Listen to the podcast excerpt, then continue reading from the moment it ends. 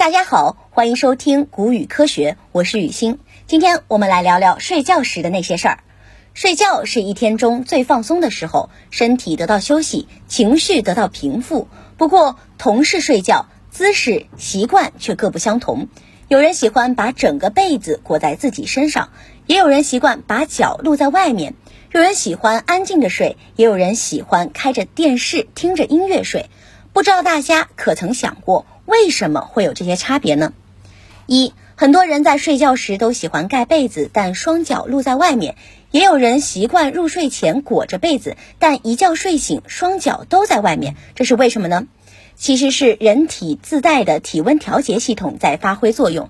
在被子的包裹下，人体会越来越热，为了散热，就会不自觉地将脚伸出去。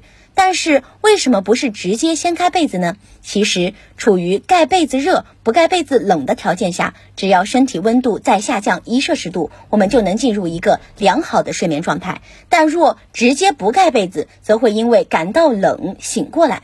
而人体的头、手脚和皮肤表层都密密麻麻地分布着又细又小的血管，如果将这些地方暴露在被子外，身体中心的温度也会下降一点。我们的头部暴露在外，手又位于被子中间，只有脚离被子边缘最近，所以在你睡着时，脚就会不自觉地跑了出去。但有些人实在太热，也会在睡觉时不自觉地掀开被子，露出肩膀、双手，甚至整个身体。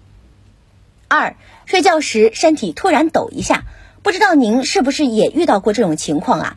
即将睡着时，身体突然就像触电般的抖了一下。或者脚像踩空一样，不由自主猛地踢了一下，然后瞬间就被惊醒了。这又是怎么回事呢？